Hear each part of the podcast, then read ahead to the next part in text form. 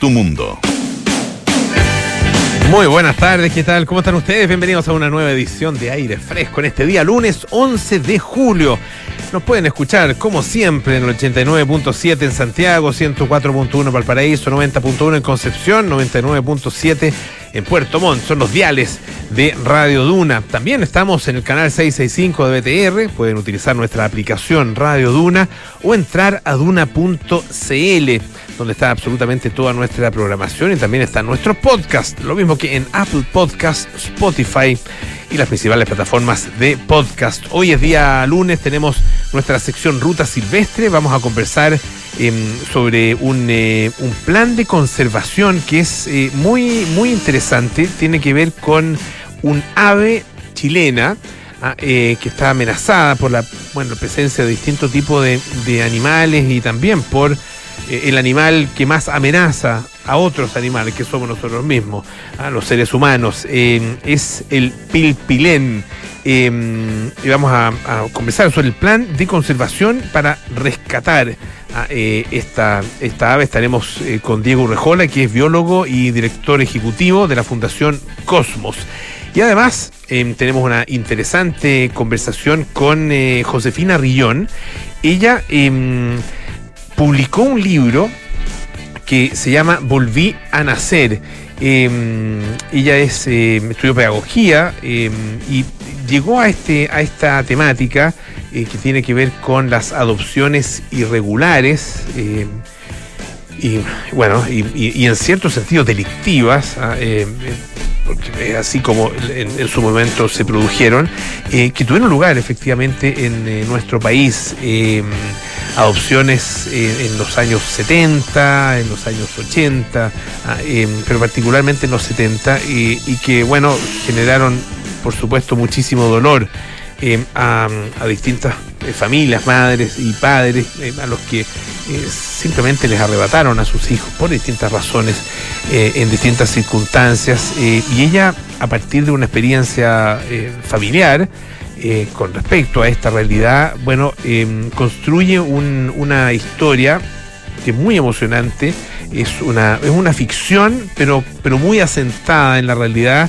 y uno puede reconocer ahí si, en parte los hechos, pero no solo los hechos, sino que también eh, las emociones y sobre todo los dolores ah, que, em, que se vivieron eh, por, por, esta, por esta realidad, por esta, em, esta realidad tan, eh, nefasta ah, que existió en, Chile. En algún minuto em, hubo bueno, reportajes, apareció esto en distintos medios de comunicación y se conocieron las diferentes historias que tuvieron lugar en eh, Chile. Y estaremos conversando entonces acerca de esta, de esta obra, Volví a Nacer. Estaremos con Josefina Rillón en algunos minutos más acá en aire fresco.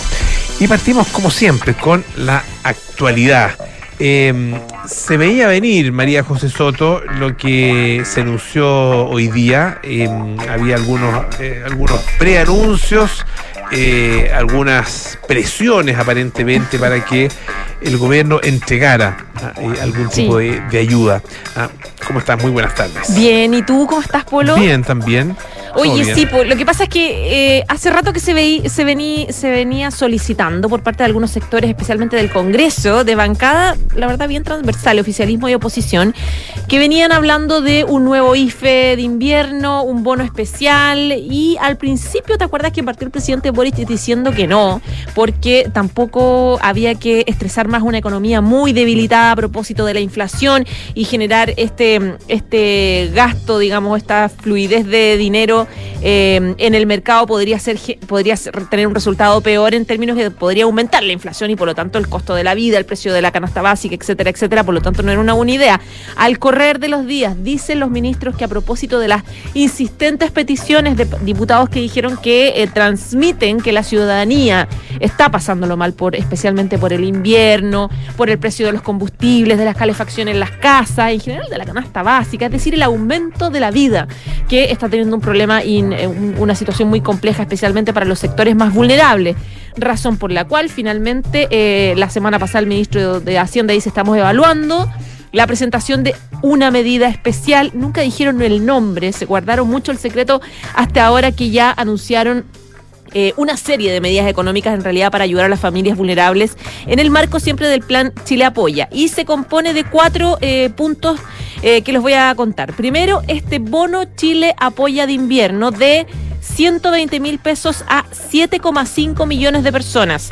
También se extiende el IFE laboral hasta el último trimestre del año y también se extiende el permiso de postnatal parental por hasta 60 días. Además, se amplían las postulaciones del subsidio laboral protege hasta fin de año. La idea, dijo el propio Gabriel Boric, es ayudar a las personas que están sufriendo con el aumento del costo de la vida en los precios de los alimentos, la calefacción y los servicios básicos. ¿En qué consiste lo más importante? Es que es este bono de 120 mil pesos. Va a llegar, como te decía, a más de 7 millones de personas. Eh, la idea es eh, eh, ayudar a las personas a que enfrenten de mejor forma las alzas de los elementos básicos y se va a otorgar por una sola vez dirigido a la población que más lo necesita y que están inscritos en las distintas redes de apoyo del Estado, eh, causante de la asignación familiar, del subsidio único familiar, de los beneficios de seguridad y oportunidades, eh, personas mayores beneficiadas del bono de invierno, beneficiarios del subsidio de discapacidad eh, mental, de invalidez y el bono al trabajo también de la mujer. Eh, también hogares que actualmente no reciben estos beneficios, pero que viven con un menor de edad, una persona mayor o personas en situación de dependencia severa, eh, discapacidad, pertenecientes siempre al 60% más vulnerable del país. Esta medida por cierto, que requiere un proyecto de ley que se va a ingresar esta semana, dijo el gobierno, en la Cámara de Diputados con discusión inmediata. Hubo reacciones de todo, eh, en general buenas reacciones respecto de la necesidad de buscar algún tipo de mecanismo para ayudar ahora en la urgencia a quienes más lo necesitan. Eh, sin embargo, claro, en las formas un poco están, la, están las diferencias. Hoy día en la mañana, hoy día al mediodía, hablábamos con Guillermo Ramírez, que es diputado de la UDI, eh, él es de los que ha estado pidiendo este bono, le parece que es una buena idea, pero él pide que se debata ya, ahora mismo. ¿Por qué? Porque está el temor de que se use con fines electo político-electorales a propósito, a propósito que tenemos el plebiscito en septiembre. Entonces, Guillermo Ramírez decía, nosotros nos comprometemos eh, a aprobarlo mañana, a aprobarlo esta semana. Eh, pero si el bono se dilata en la discusión y si el gobierno se demora, nosotros vamos a asumir que esto es un bono apruebo, en el mm. sentido de que es un bono del gobierno para, eh, para lograr el apruebo, para revertir los números, el aumento del rechazo, eh, la baja popularidad del gobierno, etcétera, etcétera. Entonces está, claro, ahí pidiendo eh, que sea lo más rápido posible. Recién escuchaba a Lagos Weber que decía, esto tiene que ser sí o sí con discusión inmediata, ahora ya, para que no se mezcle con, con, la, con las elecciones. Todavía faltan dos meses, todavía hay tiempo un poco para gestionar en esto. Ahora, claro, dice, eh, recibe apoyo transversal porque efectivamente puede ser utilizado como eh, arma de campaña. Em, en algún minuto, de hecho, el, propio presidente Boric, en su momento de como diputado, criticó ciertos, eh, ciertos bonos que se estaban entregando y dijo que era intervención electoral. Eh, entonces, claro, eso, se, puede utilizar en ese sentido, pero eh, me cuesta pensar en alguien que lo vaya a rechazar, en algún diputado que por esa razón, o algún senador que por esa razón, ah, porque dicen, no, esto es bono, es bono de la prueba o bono del, del, del plebiscito, lo vaya a rechazar. ¿Qué parlamentario se va a negar a entregar 120 mil pesos a 4 millones de familias? De hecho, todo lo contrario. Hay algunos parlamentarios que quieren ir más allá y hacerlo universal. Por ejemplo, estaba leyendo a Marcela Riquelme, que es Convergencia Social y Gaspar Saavedra del Partido Socialista, que dicen que ellos lucharon para este bono de invierno y que eh, ellos van a luchar en el Congreso para que este bono pueda ser universal. Saavedra decía, nos gustaría que el gobierno apunte a ampliar la cobertura de los sectores medio bajos. El alza de los alimentos afecta a muchas personas de clase media que hoy tienen que endeudarse y usar la tarjeta de crédito para poder comer. Entonces yo creo que va a haber muchos sectores eh, eh, en la, en la Cámara o varios diputados o bancadas que van a pedir un poco ampliar este bono, que ya yo creo que ya eh, no sé si están focalizados 7 millones y medio de personas.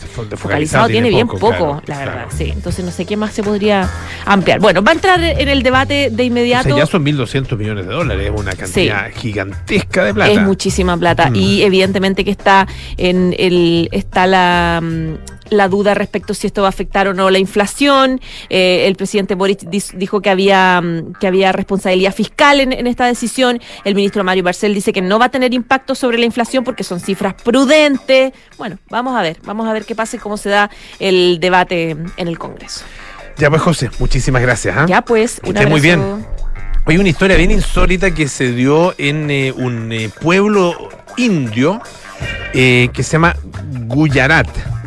Gujarat. y fíjense que se estaba organizando, se estaba llevando a cabo, no alcanzó a concretarse completamente, una muy elaborada estafa que había creado una falsa liga de cricket en, en, la India, la Indian Premier League ah, de cricket.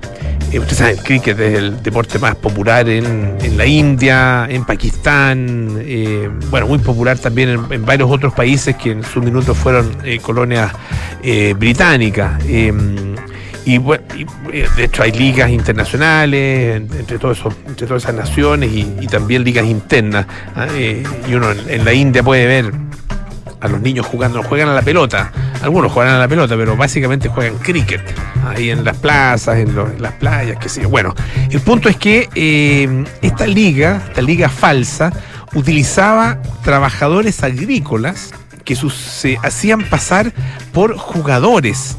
¿ah? Em, y, esto eh, lo, que, lo que buscaba era generar apuestas por parte especialmente de los apostadores rusos. Eh, muy adictos, digamos, a, eh, este, este, tipo de, oportunidades de ganar dinero. ¿ah? Em, bueno, hay, muchas, hay muchos sitios de apuestas referidos al, deporte, muchísimos en el mundo. Em, de hecho, muchos de ellos y un tema que se ha discutido harto, eh, que son auspiciadores de equipos de fútbol. Bueno, dice que em, esta farsa se desarrolló en eh, una remota granja de la aldea de Molipur ¿ah? em, y llegó a la fase de cuartos de final imagínense, había avanzado bastante antes de que los organizadores de esta primera liga india de cricket fueran sorprendidos por la policía.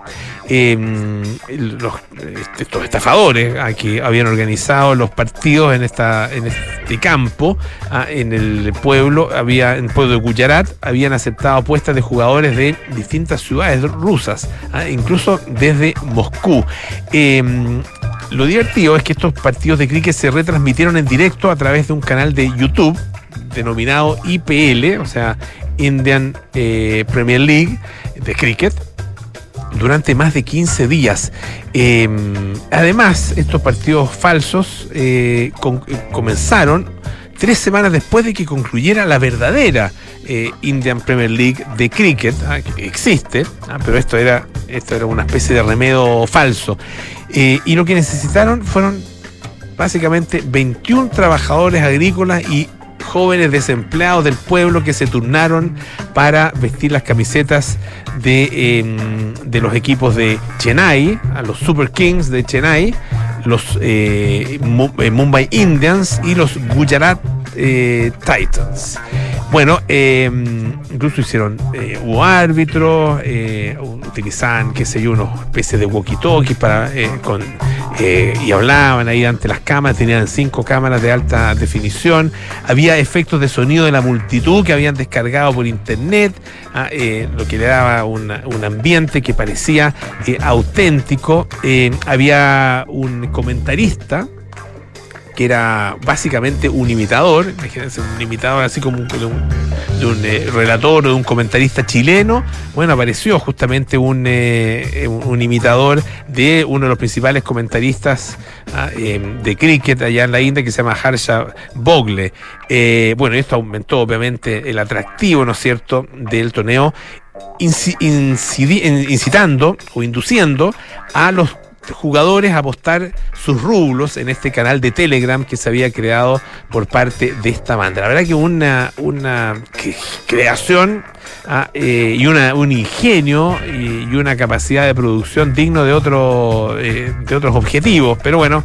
En este caso lo hicieron para eh, generar, ¿no es cierto?, todas estas apuestas y poder ganar plata. bueno, la policía local detuvo hasta ahora a cuatro personas, está investigando el sistema financiero que se utilizó para mantener viva esta estafa.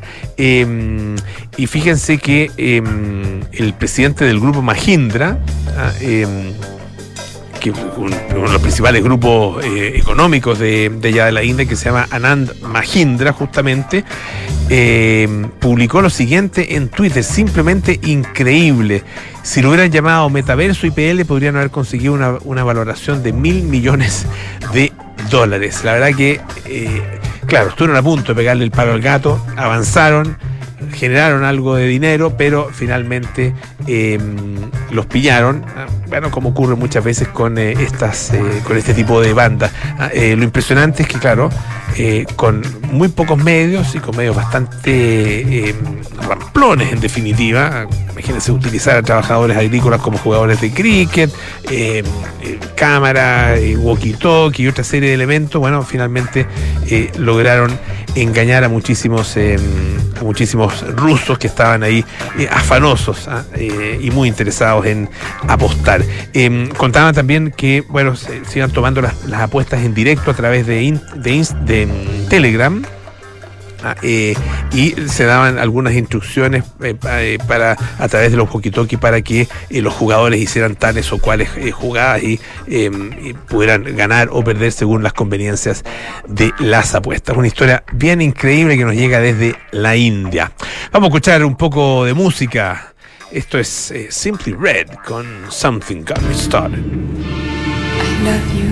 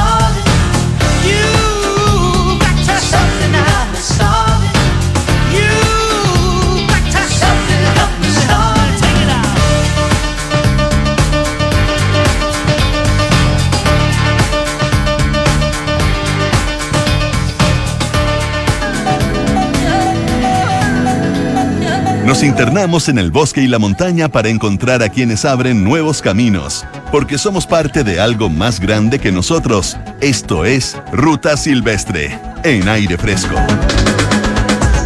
Bueno, en nuestra sección Ruta Silvestre hablamos todas las semanas acerca de la naturaleza, eh, de la protección de la naturaleza. En general nos enfocamos en los espacios, eh, pero en esos espacios naturales hay también, obviamente, especies que son de mucha importancia. Eh, y hay una, em, una especie de ave que em, está tremendamente amenazada, que es típica de los, eh, de los humedales, hay muy característica de los humedales costeros, es el pil pilén. Em, y vamos a conversar acerca de un proyecto muy bonito de protección y de, de conservación eh, y también de estímulo al, de alguna manera al crecimiento, ¿no es cierto?, de la población del Pilpilén. Estamos con eh, Diego Urrejola, que es biólogo, director ejecutivo de la Fundación Cosmos. Diego, ¿qué tal? ¿Cómo estás? Un gusto saludarte. Hola, Polo. Buenas tardes. Un gusto también. Eh, a ver, cuéntanos un poco de, primero de la fundación, eh, la Fundación Cosmos, desde cuándo existe, en qué, y cuál es el foco que tienen ustedes en el, en el trabajo que realizan. Bueno, la Fundación Cosmo es una fundación que nace el año 2014 eh, y estamos trabajando desde ese momento eh, en, generar ciertos espacios donde podamos eh, sentirnos parte de la naturaleza como comunidades. Estamos trabajando con el vínculo de las comunidades con la naturaleza en espacios urbanos y en espacios no tan urbanos también. Eh, trabajamos con, hospitales públicos, trabajamos con municipalidades en espacios públicos y también trabajamos con eh, la parte de conservación de ecosistemas que están siendo vulnerados eh, o que están siendo amenazados por distintas acciones humanas. Uno de esos, eh, de esos espacios, de esos lugares, es el, eh, humedal del río Maipo, ¿no? Eh, y ahí es justamente donde se, donde entiendo se va a realizar este, este proyecto, donde se está realizando este proyecto de conservación del Pilpilé, ¿no? Exacto, el, humedal del río Maipo es, la desembocadura del río Maipo entre las comunas de Santo Domingo y San Antonio.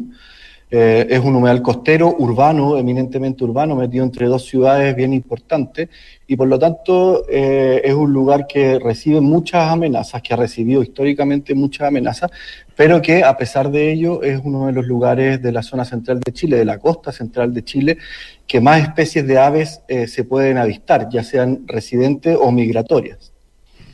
¿Y, por, qué importancia tiene esta ave en particular? Ah, ¿Por qué se centran ustedes en la preservación justamente de esta ave?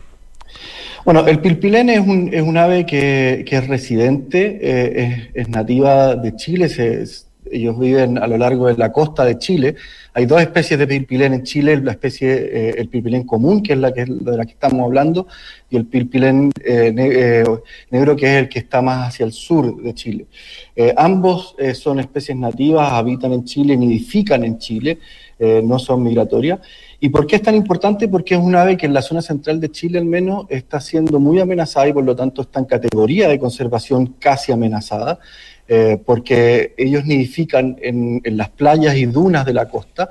Eh, sus huevos eh, tienen un color muy parecido a la arena, no hacen unos nidos demasiado presuntuosos, sino que más bien ponen los huevos en la arena y por lo tanto es una etapa, la nidificación, que son muy vulnerables al paso de vehículos, al tránsito de turistas por la playa, a especies que, otras especies que pueden eh, depredar esos huevos.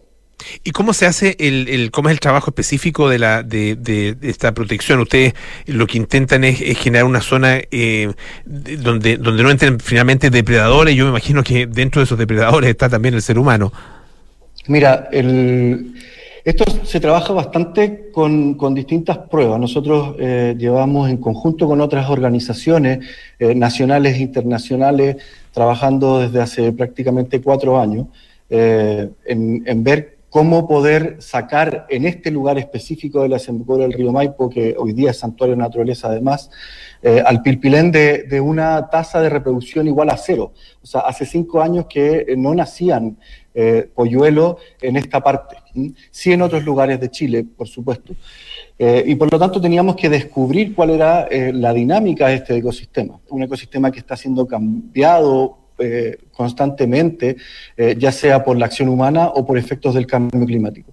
Particularmente lo que llegamos a, entender es que tiene múltiples amenazas, desde acciones humanas como los vehículos, que los eliminamos completamente en este lugar, el ganado, que también fue eliminado, eh, y tiene amenazas también naturales, como los zorros, que también son parte de este hábitat, también depredan los huevos.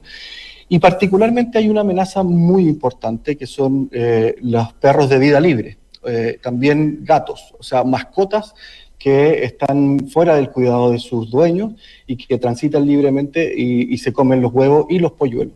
Por lo tanto, lo que tuvimos que ir descubriendo fue eh, cómo, por una parte, sacar a todos aquellos que no pertenecen a este ecosistema, pero aquellos que sí pertenecen, como lo son el zorro chilla, eh, cómo poder excluirlos temporalmente del lugar donde esta ave nidifica. Estamos conversando, les recuerdo, con eh, Diego Urrejola, que es eh, biólogo y director ejecutivo de la Fundación Cosmos, a propósito del plan de conservación del pilpilén allá en el humedal del río Maipo, en la desembocadura justamente del río Maipo.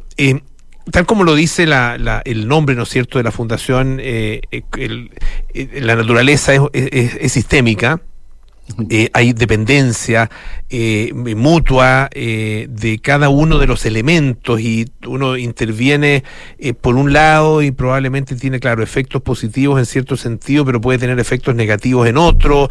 ¿Cómo, cómo, cómo han ido construyendo de alguna forma esta intervención para que sea lo más virtuosa posible en todos los, en todos los aspectos ah, y, y, no tenga efectos, digamos, negativos?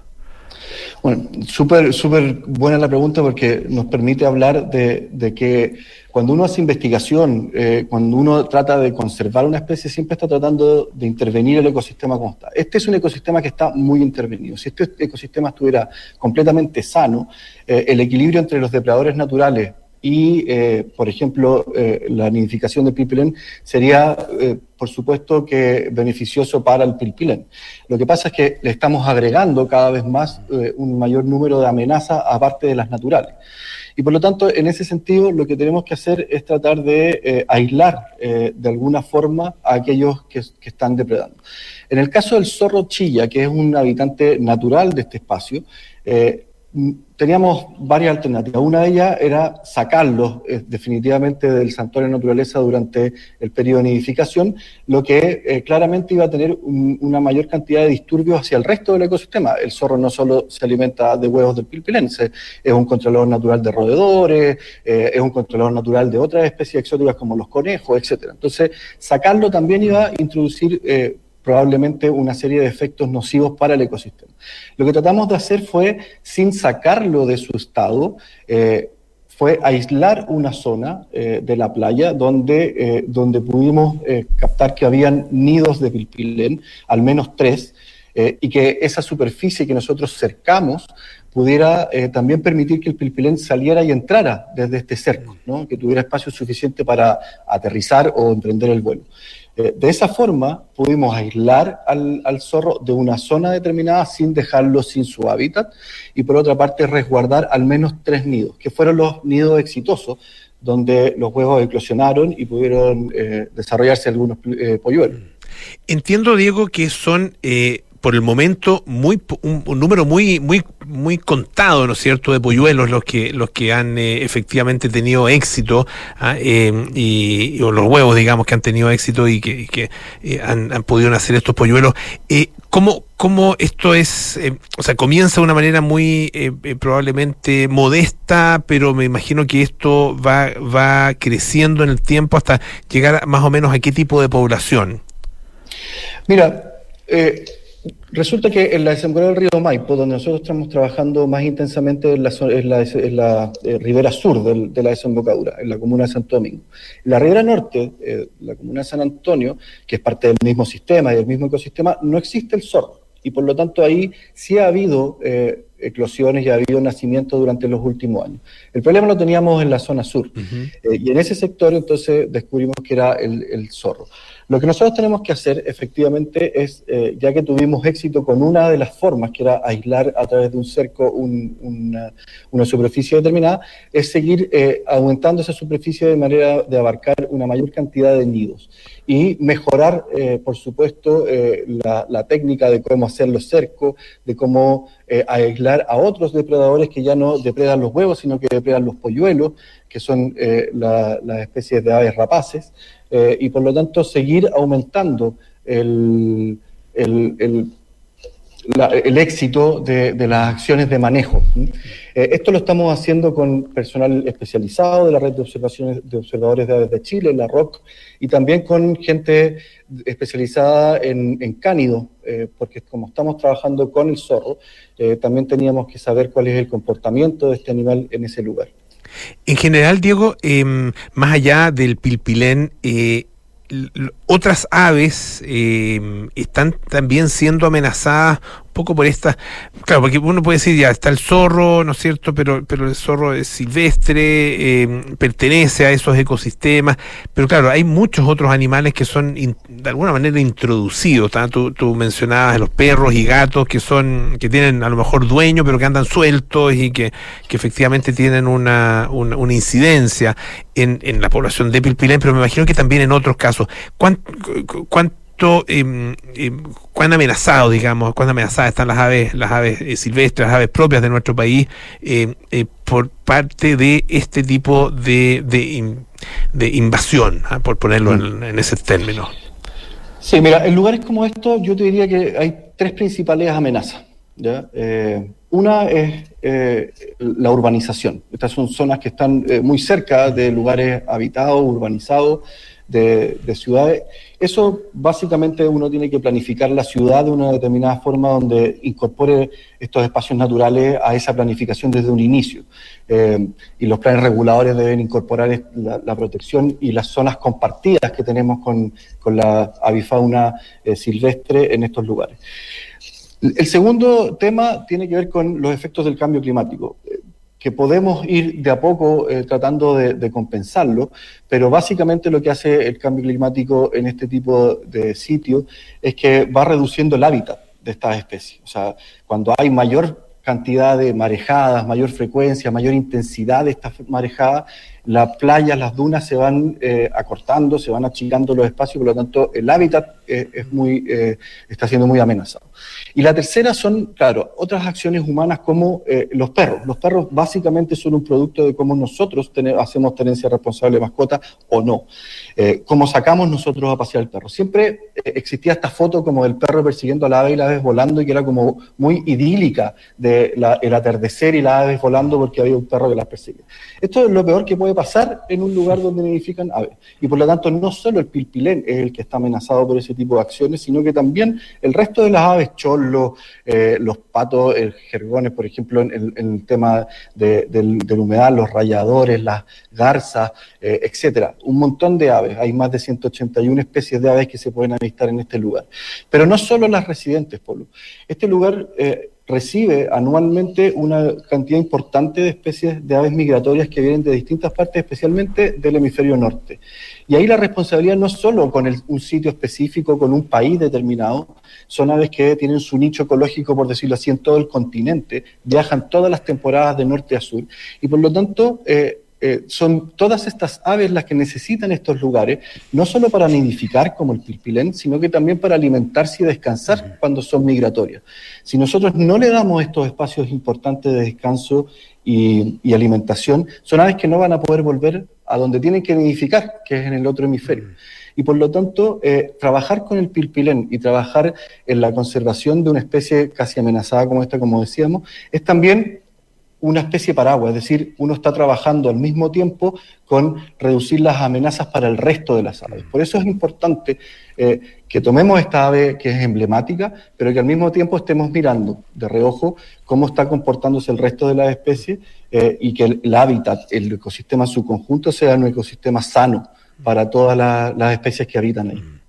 Le queremos agradecer muchísimo a Diego Urrejola, biólogo, director ejecutivo de la Fundación Cosmos. Eh, hay más información que ustedes la pueden encontrar justamente en la página web de la Fundación, que es fundacioncosmos.cl, acerca de este proyecto y también otros interesantes proyectos que están realizando. Muchas gracias, Diego. Un abrazo muy grande, ¿ah? muy amable. No, gracias a ti, por la oportunidad. Decir que esto continúa y que los esfuerzos de financiamiento y de trabajo científico continúan.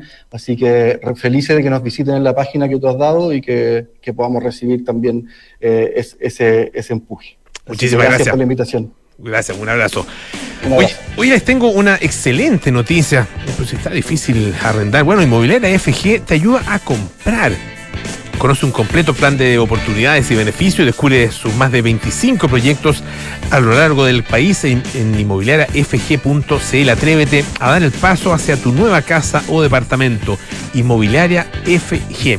Reservar tus vacaciones de invierno en Hotel Terma Chillán, reservar los mejores recuerdos, es reservar momentos inolvidables en familia, reservar todo lo que significan unas vacaciones de invierno en un lugar simplemente excepcional. Haz tus reservas en reservas termaschillán.cl o en www.termaschillán.cl. Hacemos una pausa, volvemos con más aire fresco. Esto es Radio Dura. Francisca, buenas noticias. Reservé momentos increíbles con los niños y contigo. Reservé vistas únicas. Oh. Reservé nieve, esquí, naturaleza y montañas. Oh. Reservé unas vacaciones de invierno excepcionales en Hotel Termas Chillán. Mm, ¡Qué bien! La necesitaba. Haz tus reservas en termaschillán.cl. En Parque del Recuerdo buscamos ser una mejor empresa para nuestro entorno. Por eso, hemos donado más de 8.000 horas de trabajo a nuestras comunidades vecinas desde el 2018. Gracias a acciones como esta, logramos nuestra cuarta certificación como Empresa B y el cuarto lugar en el ranking Great Place to Work, entre las mejores empresas para trabajar en Chile. Conoce más en parquedelrecuerdo.cl. Hola Lisa. Hola Juan. Les escribo porque ustedes, nosotros, todos, tenemos algo grande, algo noble y trascendente que hacer en la vida y luchamos para hacerlo realidad. Nuestra misión es formar personas comprometidas con el bien común y con la paz, con el cultivo del conocimiento y con la búsqueda de la verdad. En la Universidad San Sebastián hacemos nuestra tu misión y la misión de cada nueva generación. Hoy han decidido cambiarse de casa, pero la gran pregunta es, ¿arrendar o comprar?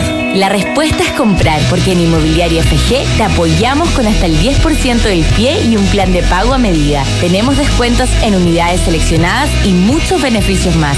Ya lo sabes, si está difícil arrendar, te ayudamos a comprar. Conoce los más de 25 proyectos de casas y departamentos que tenemos a lo largo del país en inmobiliariafg.cl y atrévete a comprar hoy con Inmobiliaria FG. Descubre un ISAPRE donde cuidar tu salud es lo importante, porque esencial no es solo curar una enfermedad, es que busquemos juntos tu bienestar. Conoce Nueva ISAPRE Esencial de Grupo Alemana en www.somosesencial.cl. Enfrentar el cambio climático es tarea de todos. Duna, por un futuro más sostenible. El blockchain es una tecnología pionera. Además de ser la base de las famosas criptomonedas, Acciona ha sido la primera empresa en aplicarlo para trazar el origen 100% renovable de la energía que produce e inyecta a la red eléctrica. De esta manera, gracias a la tecnología blockchain, la compañía puede garantizar a clientes y otros agentes que la energía suministrada es en su totalidad de origen limpio, ya que funciona como un notario virtual en tiempo real. Acciona ya está aplicando esta innovación en sus ocho plantas de generación renovable en Chile entregando a sus clientes la certeza de contar con energía obtenida de fuentes limpias. Acciona, expertos en el desarrollo de infraestructuras sostenibles para recuperar el planeta. Ay, qué rico que nos pudimos escapar. Oh, sí. Estar aquí vale la pena, aunque sea por un par de días. Sí, chao preocupaciones. Ahora que contratamos Verisur, podemos estar tranquilos. Totalmente. La mejor decisión. Sabemos que quieres estar tranquilo cuando sales de casa. Conoce la alarma Cero Visión de Verisur, capaz de actuar antes que lleguen las fuerzas de seguridad. Calcula online en verisur.cl o llama al 600-385-0003. Activa Verisur. Activa tu tranquilidad. Estás en aire fresco con Polo Ramírez. Ya estamos de vuelta aquí en aire fresco, esto es Radio Duna, en Parque del Recuerdo, quieren ser una mejor empresa para el mundo, por eso lograron por cuarta vez la certificación como empresa B. Conoce todas sus iniciativas en www.parquedelrecuerdo.cl. Y la Universidad San Sebastián es la primera universidad chilena acreditada internacionalmente con estándares de la Unión Europea por agencia alemana ACAS. Universidad San Sebastián, una gran universidad que avanza y crece. Ya está con nosotros nuestra invitada esta tarde, nuestra segunda invitada. Ella es, eh, es profesora, estudió pedagogía, pedagogía, pedagogía básica, básica sí. eh, y ha tenido una incursión muy interesante en la literatura eh, a través de un par de libros que ya ha publicado. Eh, una novela Federico Sí o Sí Poeta, el año 2005, 2015 publicó Federico No Más Silencio y el año 2019 eh, publicó un libro que está basado en, eh, en una experiencia de su familia, eh, muy, muy dura, muy dolorosa, eh, pero que ella la tomó y la convirtió en, en, una interesante y muy emocionante también novela que se llama Volví a Nacer. Estamos con Josefina Rillón esta tarde aquí en el programa. ¿Cómo está Josefina? Bienvenida. Hola, Hola gracias, gracias Polo por invitarme. No, muy amable de venir. Eh, esto es un libro que, tal como tú lo, lo, dices al principio, ¿no es cierto?, está basado en, eh, en una experiencia personal, una experiencia eh, vivida por, por, tu familia, particularmente por tu hermano. Sí. Y, y, que fue bueno, víctima, en definitiva, ¿no es cierto?, de un, de un proceso eh, terrible eh, de, de que, que, se vivió en Chile en, en, muchos casos, no se sabe con exactitud cuántos casos de adopciones irregulares. Sí. Ah, eh, partamos de la realidad y vamos a la ficción, sí. si te parece. Sí. Eh, eh, háblanos un poco, bueno, algún detalle de lo que de lo que ocurrió en el caso de tu hermano, de cómo fue esa historia, eh, y después ya entramos en, en, la novela misma, ¿te parece? Sí, gracias. Efectivamente, mi hermano Andrés, el año 83, tuvo una guagua eh, con su ex polola y cuando nació esta guaguita, le avisaron que la guagua se había muerto y que no querían saber más de él. Pero resulta que eh, por muchas eh, investigaciones y qué sé yo, porque era, no se podía creer que cómo a esa altura se podía morir una guagua o no, no, no, no quedó claro. ¿Ya? Entonces empezamos a investigar y las cosas fueron dándose una trajo a la otra hasta que eh, supo André que su guagua estaba viva pero había sido dada en adopción sin su consentimiento, a pesar de que él manifestó siempre que él se quería hacer cargo de su guagua. O sea, quería reconocer y qué sé yo. Mm. En ese año era bien raro que los papás quisieran hacerse cargo de las guaguitas. Entonces, eh, el caso de mi hermano tiene varias salvedades, que no es el caso ahora contar, pero básicamente el concepto de esto de hacer desaparecer las guaguas o decirle a los padres que las guaguas han muerto, eh, a pesar de que están vivas, eh, fue una práctica bastante conocida y bastante común en eh, Chile y también en otros países, entre paréntesis, en Europa pasó mucho, en Argentina. Y em, entonces, cuando Andrés, bueno, Andrés estuvo siempre buscando a su hija, porque supimos inmediatamente que era mujer, muchos años, muchos, muchos, mira, distintas formas. Y finalmente el año dos, eh, 2005, finales de 2004, 2005, se encontró. Y el 2014 se encontraron. ¿Ella lo, ella lo buscó a él también? Sí, eh, sí. Eso es una historia muy bonita. Y, pero el 2014 salió a la luz toda esta uh -huh. historia de Andrés y de otras personas, porque el periodista Gustavo Villarrubia hizo un gran trabajo y encontró varias historias. Y en ese momento sale a la luz con este reportaje eh, no solo el caso de Andrés, sino que varios, varios otros. Y que se repetía el mismo sistema, esto de que las guaguas estaban muertas y que no se la mostraban a las mamás. Entonces eh, se formó una organización que se llama Nos Buscamos, y donde eh, la dirigió y la formó la Constanza del Río, que también es una víctima de, de estas uh adopciones irregulares. Y entonces in, iniciamos este trabajo con la Constanza, mi cuñada y yo, a recibir cantidades, cantidades de, de historias de padres y madres y hijos que busca, se buscaban, porque habían cosas muy curiosas en su historia, así misteriosas, digamos. Y en base a eso yo leí muchas historias, dos mil, tres mil de mamás, de padres, y de repente yo dije, ¿sabéis que esto hay que contarlo? Porque ya la historia de mi hermano siempre fue como de novela, Mm. eh, y todos los días pasaban cosas y qué sé yo. Entonces, eh, pero hacerla como biografía no, no resultaba. Y decidí tomar y comenzar a escribir, después de haber escrito dos cosas de niño, Ujú. infantil y qué sé yo, jugármela y comenzar a contar la historia, pero haciendo la ficción, dado que eh, las todos los relatos que yo había visto y las experiencias tenía material de sobra. Y bueno, ese esa inspiración en el fondo. Y además alguna adopción que yo conocí de una persona muy impactante, muy fuerte la forma de su adopción y ciertos detalles que son bien interesantes. Y entonces hice como un revoltijo y armé esta novela. Esta Volvían novela a eh, volvían a hacer, eh, estamos, les recuerdo, conversando con su autora Josefina Rillón. Eh, claro, tú la sitúas en parte en Chile, pero también en eh, hay, hay- hay ciertos hechos que ocurren en Alemania, en Praga, en Polonia, está Mm. Sí. involucrado también, hay, hay distintos escenarios. Eh, ¿por, qué, por qué decidiste de alguna manera ampliarlo a otro, a otra perspectiva, digamos? Mira, básicamente porque justamente con el concepto de que sea un tema universal, porque si yo lo, lo su- sus, sus- me- lo, lo fijaba solamente en Chile, eh, iba a ser como muy local y no tenía tanto impacto que yo sabía que existen en otros países. Entonces, si yo lo sacaba del territorio, eh, te da mucho más universalidad al tema. Entonces, Europa, porque además, yo no le voy a contar a las personas que se trata, pero eh, es necesario. Tú no has terminado todavía, así que tú No, no, te estoy en la mitad. Estoy en la mitad, ya. Tú ya. te vas a dar Eh, cuenta por qué, ¿Por qué Europa? por qué tenía que estar en Ajá. Europa. Claro, Sí, el- no era así nomás porque podría haber sido en eh, Canadá. No. Ahora, eh, este libro, o sea, esta, esta historia, eh, pa- parte sí podemos contar, ¿no es Sí, cierto? Es también sí. una, una, es una eh, hija, no quiero contar demasiado, Está- hay una hija y hay una madre, obviamente.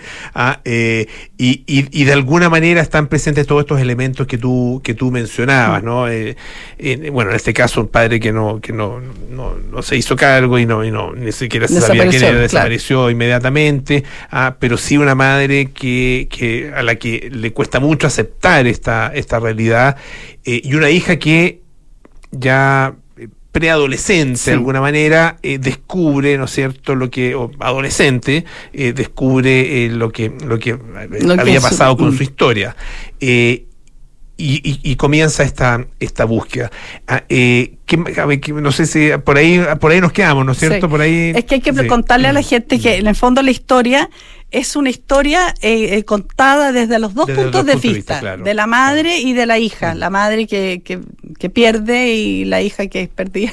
no. Pero em, lo interesante es cómo esta, esta historia, que es lo que me pasó a mí como escritora, cómo fui, porque al principio eh, las escribía separadas, o sea, junto, un día una, un día la otra, y no, e- no, no se me empezó a hacer fácil el panorama, se me empezaron a cruzar los cables porque era tan difícil tener que transformarse, eh, eh, ser la protagonista, ser Hannah, ser Martina y ser para allá y ser todos los personajes, sentir, eh, vivir, eh, y proyectarse era muy difícil. Entonces separé las historias, mamá, hija, y, eh, y cómo, porque cada uno tenía, al principio la madre tenía 19 años también. Entonces es como un tránsito, es por eso es como que haya una línea, es un tránsito entre el dolor de ambas dos y finalmente el tránsito entre el dolor y el amor, que es lo que va sucediendo después. Pero hay de todo, hay misterio, hay romance, hay suspenso, hay penas. Una cosa todo. que me llamó la atención es eh, cómo está eh, contada la historia. Claro, efectivamente, a dos, a dos, básicamente a dos voces, Mm. pero una voz, o sea, un- un- una, en el caso de Martina, una de las protagonistas, eh, tú eh, habla en primera persona. Y ah, la historia de Hannah se cuenta en tercera persona, Sí, ¿no es cierto? sí. Ah, eh, ¿Por qué esa, eh, cómo entender esa diferencia? Porque sí. Porque sí. no, porque me, me- no sé, porque es como entretenido. eh, porque sí. Ya. Porque se me ocurrió, porque me salió. Es que yo funciono mucho con la guata. Entonces me salió. Me salió ese idioma, me salió esa forma, más para hacerlas distintas, para que se viera Porque sí. Ya. Hay otra cosa que llama la atención y que, bueno, no en todos los casos, pero eh, que es el papel. O sea, es una novela muy de, de- de protagonistas eh, mujeres muy fuertes. Muy fuerte. Ah, eh, en, el, en el buen sentido y también en el mal sentido en algunos casos. ah, No quiero Sí. tampoco adelantar mucho, pero, pero eh, y los hombres quedamos como chaleco mono en general. No todo, no, hay algunos, No. algunos que no, pero algunos que sí. Algunos sí. ¿Sí? Bueno, a lo mejor, a lo mejor la segunda parte. Ah, claro. que- ah, sí, tú ahí más o menos. Sí, falta, falta, falta. No, pero no, fíjate no sé si que como yo- chaleco mono, pero, pero es, es muy dominada por las mujeres la, la novela. es dominada por la historia de estas dos Mm. Estas mujeres. dos mujeres, sí. Pero yo, no sé, ah, pero yo dejé bastante bien a los hombres. Bueno, termina tú después ok. A mí me parece, o sea, yo creo que hay bastante realidad, porque siempre hay de todo. Mujeres muy fuertes, sí, es que tenían que ser fuertes.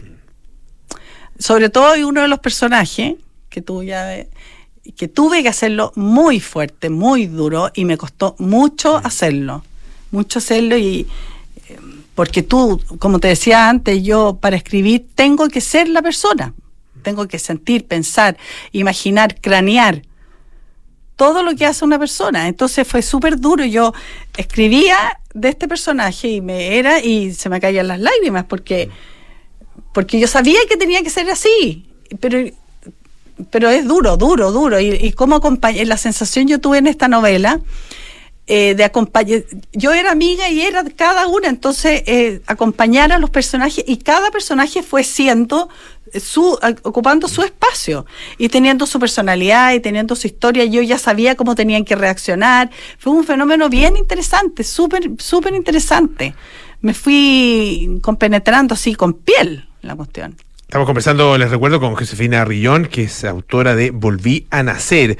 Eh, lo decía, lo decíamos al principio, que esta es una historia eh, que tiene una base eh, real, ah, una inspiración en, en la realidad. Eh, y me imagino que también algún, algún efecto en tu propia familia al, al leer la novela, ¿o no? Porque, claro, finalmente es, es si bien no es la historia de tu hermano directamente, pero sí está íntimamente vinculada con esa historia. Mm.